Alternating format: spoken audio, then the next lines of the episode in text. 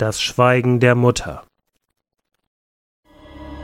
Das Bildnis der drei japanischen Affen, das für den Umgang mit Schlechtem steht, kann hierzulande mit nichts sehen, nichts hören, nichts sagen übersetzt werden. Damit kann man schlechte Dinge gut auszublenden lernen und eine gewisse Resilienz an den Tag legen. Doch ab von der fernöstlichen Philosophie verfahren Menschen gerade dann nach diesem Leitsatz, wenn es um ihre eigene Schuld geht. In diesem Fall wird deutlich, dass etwas Schreckliches hätte verhindert werden können, indem man hingesehen, zugehört und etwas gesagt hätte. Die traurige Bilanz dieser Passivität sind neun tote Säuglinge. Du hörst Mordflüstern mit der Reihe Deutschland deine Mörder. Eine Podcast-Serie über die schlimmsten Mordserien der deutschen Kriminalgeschichte. Alles, was du hier hörst, beruht auf wahren Begebenheiten und öffentlich einsehbaren Medienberichten zum Sachverhalt. Recherchiert und nacherzählt von Sarah Victoria Schalow und Lukas Andreasson. Achtung! Einige der hier geschilderten Szenen und Details können möglicherweise verstörend wirken und starke emotionale Reaktionen hervorrufen.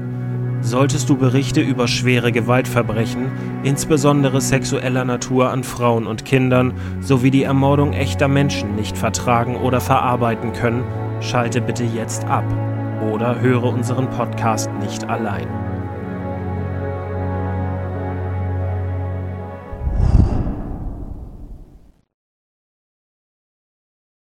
Die Schwangerschaft wird von vielen Menschen als ein kleines Wunder betrachtet. Auch die Frau in unserem heutigen Fall trägt neunmal kleine Leben in ihrem Bauch. Sie fühlt, wie sie in ihr wachsen, spürt das Trampeln und die Tritte ihrer Babys. Sie bringt sie zur Welt, nur um sie direkt danach zu töten. Alle neun gleich nach der Geburt. Alles allein, alles lautlos, alles spurenlos. Kann es wirklich so gewesen sein, wie es ihr die Anklage vorwirft? Es gibt Biografien, an deren Anfang nichts auf die Katastrophe hindeutet, die sie bekannt werden lässt. Entgegen den Fällen anderer Serienmörder ist der Fall von Sabine Hilschens ein solcher, in dem aus einem vielversprechenden und begabten Kind aus behütetem Hause eine Figur wird, bei denen vielen Menschen ein kalter Schauer über den Rücken läuft. Geboren wird Biene, wie sie von ihrem Vater, dem Eisenbahner Eberhard genannt wird, 1966 in der DDR. Die Familie lebt im Briskow-Finkenherd zwischen Frankfurt an der Oder und Eisenhüttenstadt gelegen und nur einen Steinwurf von der polnischen Grenze entfernt. Zusammen mit seiner Frau Martha, die jetzt auch Sabine hütet, hat er bereits zwei weitere Töchter. Eberhard liebt besonders die jüngste. Man verbringt viel Zeit miteinander bei Wanderungen, Spielen und Filmabenden. Das Haus ist ansehnlich, der Garten groß und nachmittags voll mit fröhlicher Lärmerei. Sabine verlebt eine sorgenfreie und umsorgte Kindheit. Auch in der Schule hat Sabine keine Probleme. Klassenkameraden beschreiben das Mädchen Sabine als klug, hübsch, schüchtern. Jungs und Disco waren nichts für sie. In ihren Oberschulzeugnissen finden sich fast nur Einser. Pionierzeit, FDJ, Jugendweihe, Mitglied im Ruderclub, alles ganz normal. Eine sozialistische Bilderbuchkindheit. Sabine wächst langsam zu einer jungen Frau heran. 1982, mit 17 Jahren, zieht sie aus ihrem Dorf Briskow-Finkenherd nach Eisenhüttenstadt, um dort eine Lehre als Zahnarzthelferin zu beginnen. Ein Jahr später lernt sie auf einer Maifeier den damals 20-jährigen Oliver Hilschens kennen und verliebt sich in den gut aussehenden und charmanten jungen Mann, der damals bei der Staatssicherheit, dem gefürchteten Geheimdienst der DDR, beschäftigt ist. Oliver ist wahrscheinlich der erste Mann, mit dem Sabine schläft. Bald darauf merkt sie, dass sie schwanger ist. Ihre Eltern sind davon aufgrund ihres jungen Alters wenig begeistert, doch akzeptieren die Umstände. Es scheint die große Liebe zu sein und man will nicht im Wege stehen. Sabine und Oliver heiraten infolgedessen, sie nimmt seinen Namen an und heißt nun Sabine Hilschens. Im Juni 1984 wird Steffi geboren. Sie ist kein Wunschkind. Oliver sagt, er wolle kein weiteres Kind mehr. Sabine stimmt zu. Doch genau beim Thema Verhütung entstehen Reibungspunkte in der Beziehung der beiden und die große Liebe bekommt erste Risse. Immer wieder gibt es Krach, weil Sabine immer wieder die Antibabypille zu nehmen vergisst. Prompt wird sie erneut schwanger. Nach Dens Geburt verspricht Sabine Hilschens nun aufzupassen. und wird doch zum dritten Mal schwanger. Sie gesteht es ihrem Ehemann erst im sechsten Monat, als es bereits zu spät für eine Abtreibung ist. Warum aber sagt sie es ihm so spät? Weil sie sich noch ein drittes Kind wünschte? Oder einfacher, weil sie sich schämt, entgegen der Absprache unzureichend verhütet zu haben, wie die Staatsanwaltschaft vermutet. Dabei ist das Thema der Verhütung durchaus eine Sache, die in der Verantwortlichkeit beider Partner liegt, was den Justizgelehrten vor Gericht offenbar nicht ganz aufzugehen scheint. Im November 1986 kommt der kleine Ivo zur Welt. Und obwohl Oliver Hilschens stocksauer ist, weil er zum dritten Mal erlebt, wie unzuverlässig seine Frau aus seiner Sicht verhütet, schläft er weiter mit ihr. Mal mit Kondom, mal ohne.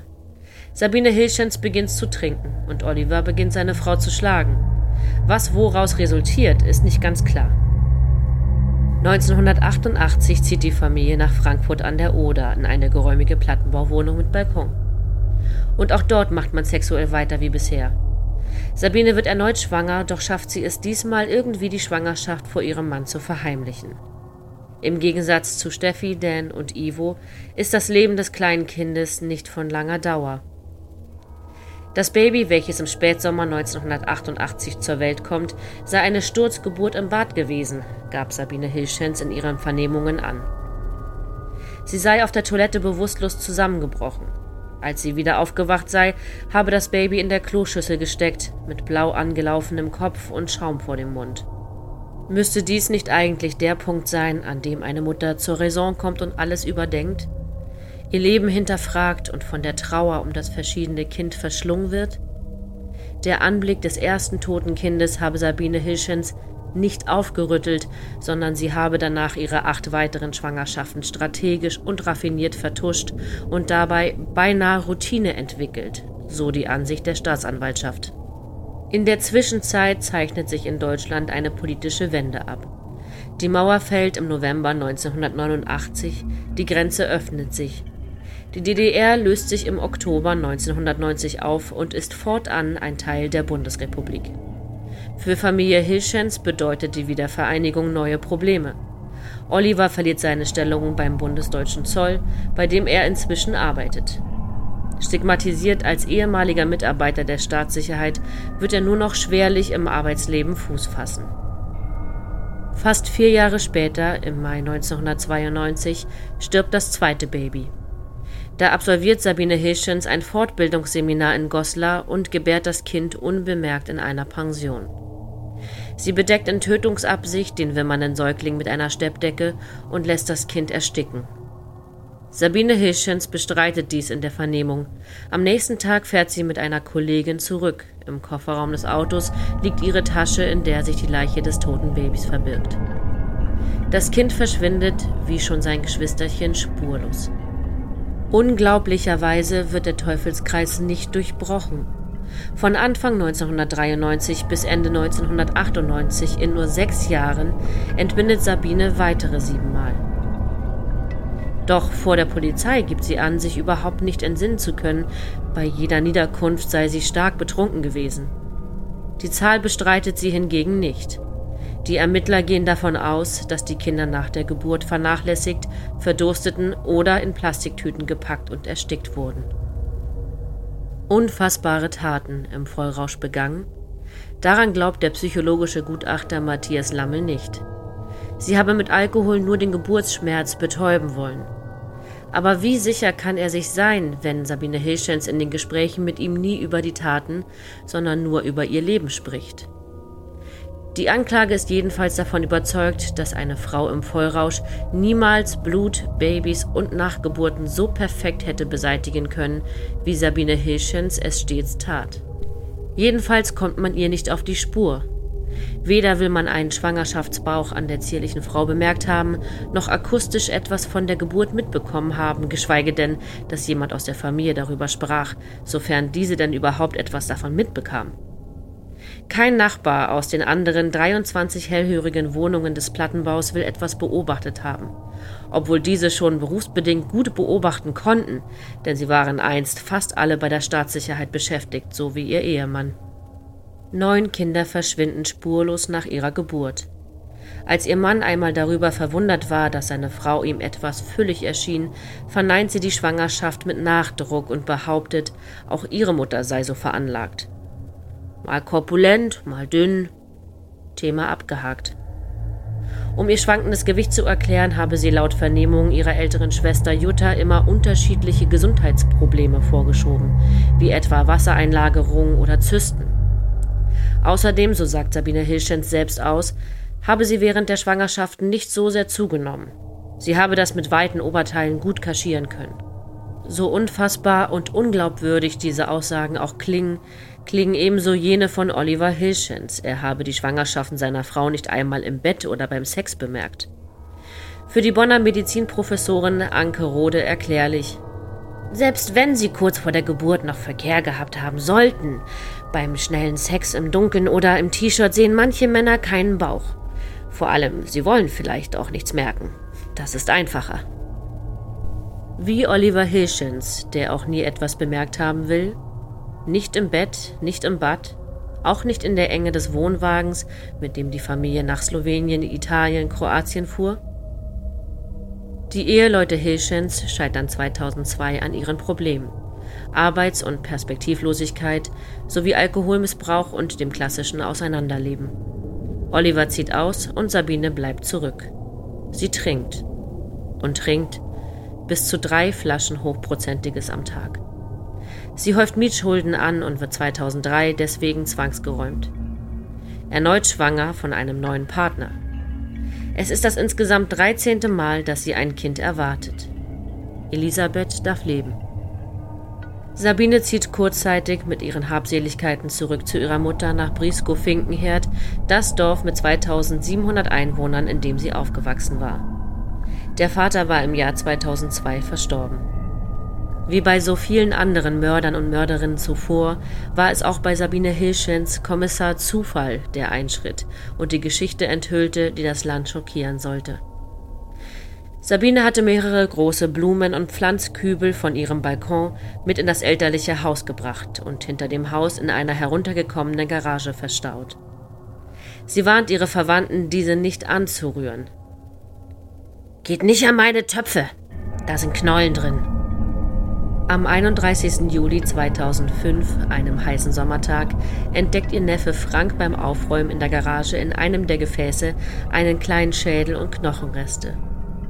Die Knollen, so stellt sich heraus, waren die sterblichen Überreste von sieben Mädchen und zwei Jungen. In den Töpfen hatte Sabine Hilschens während der Zeit in Frankfurt an der Oder Kräuter wie Petersilie und Schnittlauch sowie Tomaten gepflanzt, die sie ihrer Familie häufig im Essen servierte. Die in den Kübeln befindlichen Kinderleichen verschweigt sie ihren Angehörigen. Als ihr Mann in der polizeilichen Vernehmung davon erfährt, übergibt er sich. Statt neun lebendigen Kindern, von denen das älteste zum Zeitpunkt der Untersuchungen etwa kurz vor dem Abitur gestanden und das jüngste die Grundschule besucht haben dürfte, gibt es nur namenlose und durchnummerierte Leichenfundsachen, wie es im Amtsdeutsch heißt. Es sind nichts mehr als Überreste, die von Gerichtsmedizinern gründlich untersucht werden. Von ihnen erhoffen sich die Ermittler eine Antwort auf die zentrale Frage des Prozesses. Wie starben die Babys? Wurden sie erstickt? Ertränkt, erschlagen oder sind sie verdurstet? Oder waren es gar Totgeburten? Leichenfundsache Nummer 7 mutet wie purer Zynismus an. Das namenlose Kind war einmal ein Mädchen. Von ihr blieb nichts weiter übrig als ein schwer definierbarer, weißlich-gelb-grünlicher Gewebsbrei, verpackt in einer Tüte des Supermarktes Minimal. Der Aufdruck auf der Tüte lautet Recycling, denn Umwelt ist unersetzbar. Die Leichenfundsache Nummer 5 war ebenfalls ein Mädchen und laut Gerichtsmedizin hatte das Kind circa zweieinhalb Zentimeter lange dunkelbraune Haare. Sie steckt in einem Kissenbezug mit Blütenmuster, mit feminer Damenbinden und einem Schulterpolster. Die weiteren Funde lesen sich ähnlich und lassen sich wie folgt zusammenfassen weggeworfen wie Abfall und verscharrt, um versteckt und allmählich vergessen zu werden. Auch die Befunde im Kern gleich. Wegen hochgradiger Leichenfäulnis sei die Eingrenzung der Leichenliegezeit nicht möglich, die Todesart nicht feststellbar.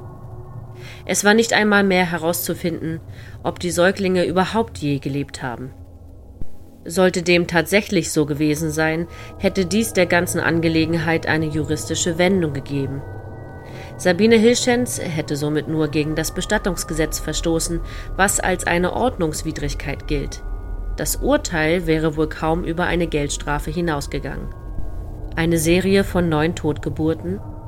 Dies halten Mediziner und Sachverständige für unmöglich, zumal Sabine Hilschens bereits gesunde Kinder entbunden hat. Selbst der pränatale Alkoholmissbrauch der Mutter ist als Ursache äußerst unwahrscheinlich, da Frauen mit dieser Problematik zwar öfter Kinder zu früh gebären, allerdings nur in einem verschwindend geringen Bruchteil tot. Frühgeburten allerdings schließt schon das Obduktionsergebnis aus. Die neun Hilschens-Säuglinge waren vollreife Neugeborene. Dass Sabine Hilschens neunmal Babys totgeboren haben könnte, will selbst ihr Anwalt nicht glauben, obwohl er dies in einem oder zwei Fällen nicht ausschließen will. In dubio pro reo, im Zweifel für den Angeklagten. Diese Angeklagte aber schweigt beharrlich und will sich gerade mal an die ersten beiden heimlichen Entbindungen erinnern können. Für diesen Fall kann Sabine allerdings nicht mehr belangt werden, da er 2006 zur Zeit der Gerichtsverhandlung bereits verjährt ist. Auch der Prozess gegen Sabine Hilschens ist ein Sinnbild des einstigen Familienlebens. Sie lächelt flüchtig ihrem Ex-Mann zu, als er sich auf den Zeugenstuhl setzt. Der nickt kurz zurück und starrt an ihr vorbei. Sie strahlt ihre Mutter und ihre ältere Schwester an, die nur betreten zu Boden blicken. Sie weint, als ihre drei Kinder aufgerufen werden, aber sie tupft sich schnell die Tränen weg, als fürchte sie um ihr sorgfältig geschminktes Gesicht. Ihre Kinder schauen weg oder an ihr vorbei. Auch im Gerichtssaal macht die Familie von Sabine Hilschens das, was sie offenbar schon immer gut konnte. Wegsehen und schweigen. Die Staatsanwaltschaft fordert lebenslange Haft wegen achtfachen Mordes. Die Verteidigung dreieinhalb Jahre wegen Totschlags in einem minderschweren Fall. Als Mordmerkmal führt die Anklage an, die Täterin habe die jeweils vorangegangenen Verbrechen vertuscht. Dagegen erklärt die Verteidigung, es gebe in sieben Fällen keine Beweise dafür, dass es sich nicht um Totgeburten gehandelt habe. Das Urteil des Gerichts lautet auf fünf Jahre Haft wegen Totschlags. Für dieses Delikt die Höchststrafe. Kurz danach werden Oliver und Sabine Hilschens daran erinnert, dass sie gesetzlich dazu verpflichtet sind, einen ersten und letzten Akt der Fürsorge für ihre Babys zu betreiben. Sie müssen entscheiden, wie und wo ihre toten Kinder bestattet werden. Insofern geht ihre elterliche Fürsorge über den Tod der Kinder hinaus, auch wenn sie vorher nicht einmal für deren Leben reichte. Die überlebenden Kinder von Sabine Hilschens sind inzwischen erwachsen. Steffi wird in diesem Jahr 40 Jahre alt, auch Dan ist bereits Ende 30. Der jüngste Sohn Ivo wird im November 2024 38. Auch die 2003 geborene Elisabeth ist bereits volljährig und wird bald 21 Jahre alt. Ihnen steht der größte Teil ihres Lebens noch bevor, im Gegensatz zu ihren neun toten Geschwistern, die namenlos starben und nie eine Chance hatten. An dem Zaun, der das Grundstück und die Garage befriedet, hing zum Zeitpunkt der Entdeckung der Toten makabererweise eine Werbeanzeige für Blumenerde mit dem Slogan Der Stoff, aus dem das Leben sprießt. Die 2006 gegen Sabine Hilschens ausgesprochene Haftstrafe von 15 Jahren ist inzwischen verbüßt. Wo sich die Frau gegenwärtig aufhält, ob sie ihren Namen geändert hat oder was sie mit ihrem Leben anfängt, ist nicht bekannt. Mit 58 Jahren hat sie wohl noch genügend Zeit, um über ihre Verbrechen nachzudenken oder weiterhin ihre schlechten Taten auszublenden, getreu dem Motto Nichts sehen, nichts hören, nichts sagen.